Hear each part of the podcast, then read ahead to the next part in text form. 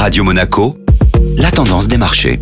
Radio Monaco, la tendance des marchés avec Société Générale Private Banking. Bonjour Aurélie Lombardo. Bonjour Eric. Les bourses ont consolidé lors de la séance d'hier. Les marchés ont en effet pris le temps de souffler après les records inscrits dernièrement et avant le coup d'envoi de la saison des résultats trimestriels. Les principales banques américaines ouvriront le bal à partir de demain avec les publications de JP Morgan, Goldman Sachs et Wells Fargo. En Europe, les investisseurs attendent les annonces du groupe LVMH dès ce soir. Du côté de l'Asie, le géant du e-commerce Alibaba a été condamné ce week-end pour abus de position dominante par le régulateur Il se voit infliger une amende record de 2,3 milliards d'euros, ce qui représente 4% du chiffre d'affaires de l'entreprise en 2019. C'est un véritable tournant pour le secteur scruté de près ces derniers mois par les autorités chinoises. Le groupe a relativisé lundi lors d'une conférence les conséquences de cette amende.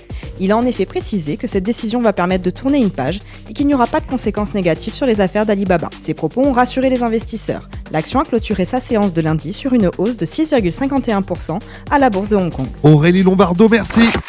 Société Générale Private Banking Monaco vous a présenté la tendance des marchés.